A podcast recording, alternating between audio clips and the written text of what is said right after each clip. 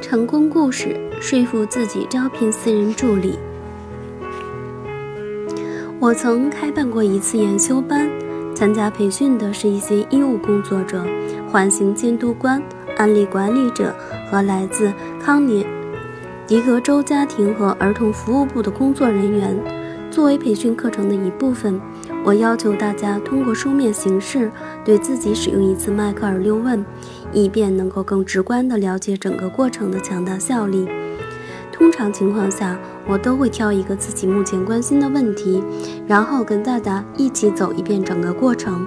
不过那一次，我想就走个形式算了，毕竟我是在做培训，而不是请大家帮助我解决问题。可是参加培训的这些专业人士并没有轻易放过我，他们觉得我不应该略过任何步骤，而应该像他们一样把整个过程认真的做一遍。我知道他们中的不少人对我推荐的这种方法还心存疑虑，看来我必须得遵循自己提出的所有要求，否则可能就要微信扫地了。既然如此，我决定把关注的焦点放在当时正在纠结的一个问题上，为自己招聘一名新的私人助理。虽然耶鲁大学已经为我提供了一名助理，协助我处理学校的事务。但我觉得自己还需要一名私人的助理，主要是协助我管理所有的咨询业务。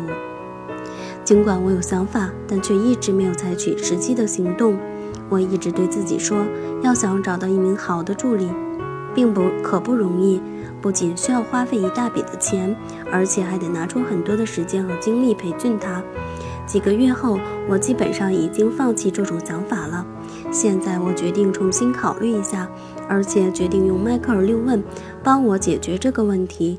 毫无疑问，我和其他人没什么两样。首先遇到的就是逆反的心理，于是我就开始强化自己的自主权。你并不是必须要做任何事，我很坚定地对自己说，你并不是真正的在完成这个过程，你只不过是在走个过场。纯粹是为了这次培训才这么做的。事实证明，这种置身事外的做法，告诉自己这个过程并不重要，非常的有用。它成功的帮助我克服了抵触的情绪，强烈推荐你也可以试一试。克服了抵触的情绪后，我就开始了第一问：我该如何组织第一个问题呢？首先，我提醒自己，应该把关注的焦点放在行为上，而不是结果。我无法承诺雇佣一名私人的助理，或者找到一个这样的人，因为这些结果不在我的控制范围内。我能够承诺的只是去寻找一名私人助理。可是，寻找一名私人助理这项行动听起来过于模糊了。再说了，我很确信自己永远也找不到这样一个人。于是，我就对自己说，可以把行动简化一些，比如刊登一则招聘私人助理的广告。可我觉得，即便如此，也显得操之过急了。我又想到了要保持开放的心态，要相信任何问题都有潜在的解决方案。于是，我就决定从最小处着手。如果我想要招聘一名私人的助理，可能怎样迈出一个小步呢？当然是不会对我造成任何威胁的一小步。我天马行空地想了一会儿，然后列了一个清单，在网上发布招聘信息。了解到哪里发布招聘信息，写一份职位描述，选择我想要支付的薪水，弄清楚助理每周需要为我工作多少个小时，在谷歌上搜索招聘私人助理的职位描述信息，这样我就能更容易的写出自己的私人助理的职位描述了。我觉得最后一条比较适合我。我为什么想要在谷歌上搜索有关私人助理的职位描述信息？没错，这看起来是非常安全的一小步骤。我不需要做出太多的承诺，而且也能够想象自己在谷歌上搜集信息的情形。如果你想知道自己选择的一小步是否恰当，我在这里可以给大家两点的提示：首先，你要觉得自己的行动很安全；其次，你要能够想象出自己采取行动时的情形。如果要做一件从来没有做过的事情，我们往往会心怀抵触。选择安全的一小步，能让整个过程看起来比较容易实现。确定了自己需要回答的第一个问题之后，我的脑海中竟然冒出了一个此前从没想过的答案。因为如果我雇佣了一名私人助理，我可能会找到一个很不错的人来协助我。这个想法让我很是惊讶。哇，我可从来没有这样想过。我开始踏上了迈克尔·刘恩的历程。下面就是我做的最初记录，其中包括了所有的六个问题和我对每个问题的答案。第一问：我为什么想在谷歌上搜索私人助理的职位描述信息？答：我可能会找到一个很不错的人。二，有更多的时间陪伴家人。有趣的是，在把关注焦点从真正雇佣一个人转移到谷歌上搜集职位描述信息之前，第二个理由从来没在我的脑海中出现过。此外，请大家注意，事实上我的想法已经前进了一大步，不仅跳过了在谷歌上搜索职位描述信息的步骤，甚至也超越了撰写和发布职位描述的阶段。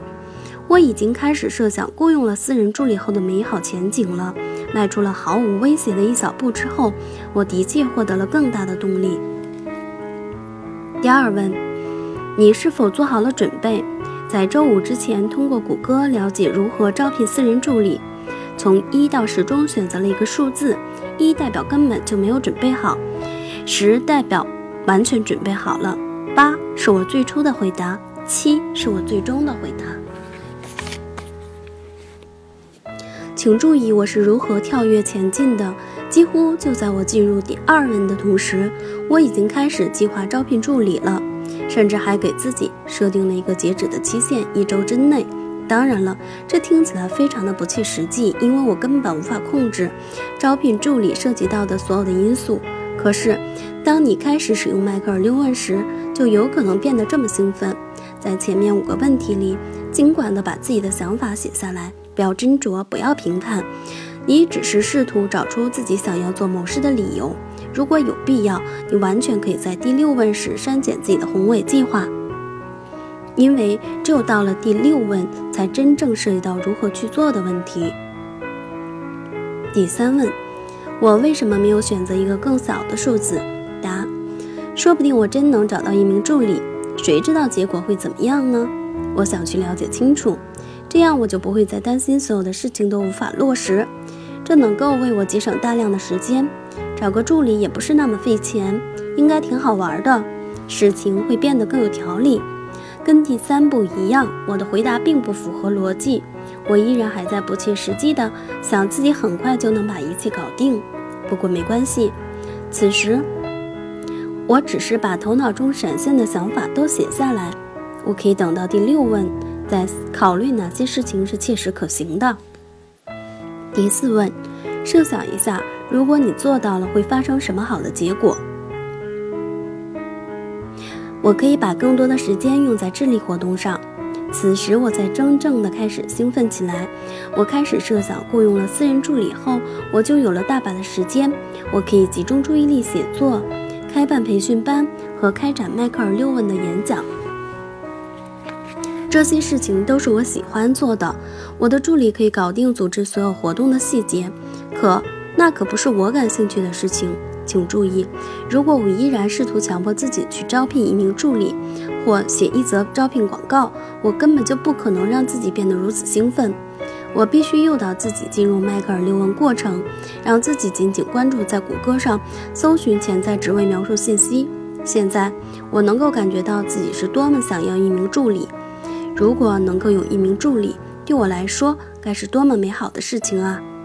对培训、支付费用和各种细节的担心，此时已被我抛诸脑后。我现在的动机就是找到和雇佣一名助理，从而把自己解放出来去做自己喜欢的事情，有更多的时间去做更令人心情愉悦的工作，让我想要组织管理所有的事情。这又是一个出乎意料的反应。招聘私人助理的最终目的就是让我不再为组织活动的细节操心。可是我突然冒出了一个想法，我想跟助理一起把组织工作做得更好。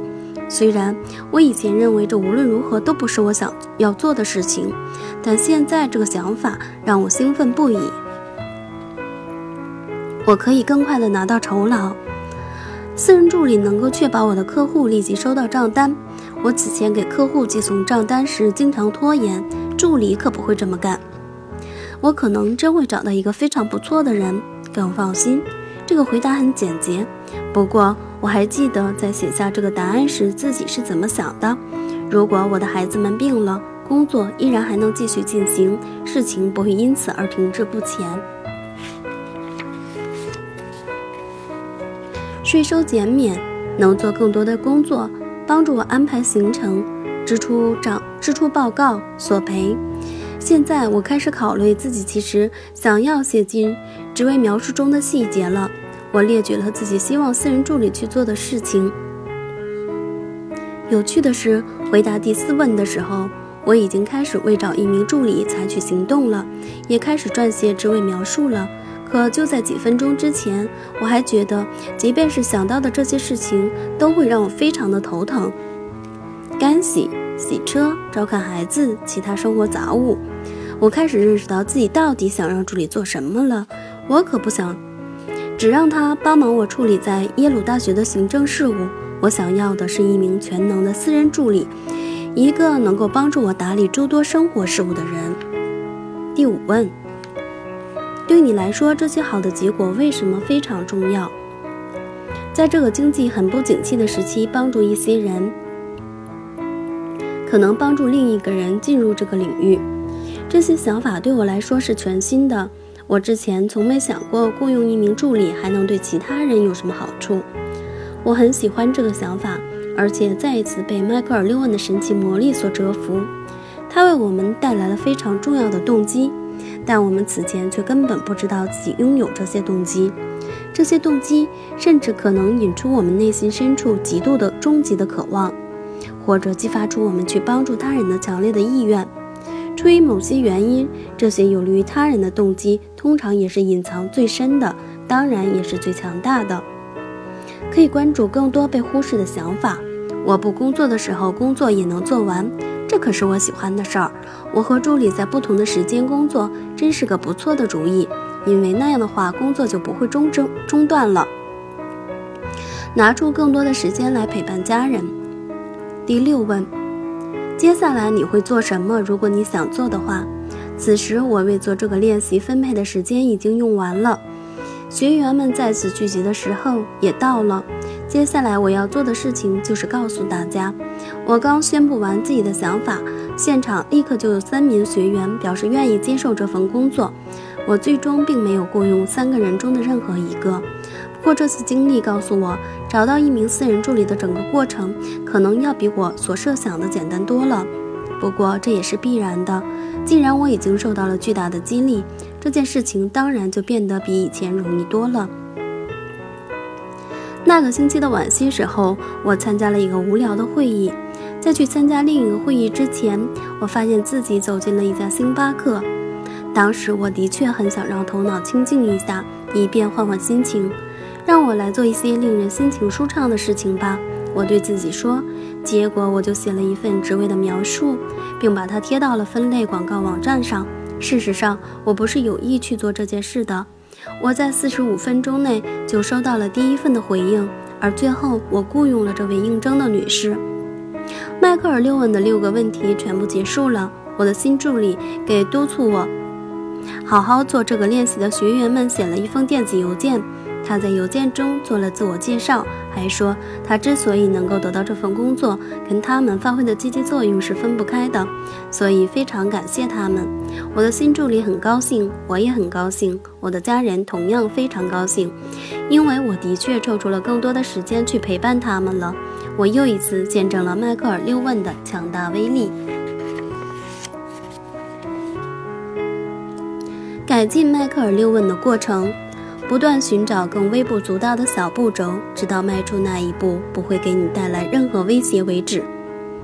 至少你要能在脑海中想象出迈出那一步时的情形。不要评判，不要斟酌，只要对整个过程保持开放的心态就够了。明确提醒自己，忽略具体的做法和不能做某件事情的理由，将关注的焦点放在为什么你想要做某件事情上。做好被吸引的准备，即便是最微小的一步，也会带来一系列的想法、感觉和主意，而他们能够创造新的动力。做好接受惊喜的准备，你几乎肯定会对自己想要做某事的理由有新的认识。对整个过程充满信心，你可能会发现自己不经意间就采取了行动。所以，不要觉得你需要强迫自己行动起来。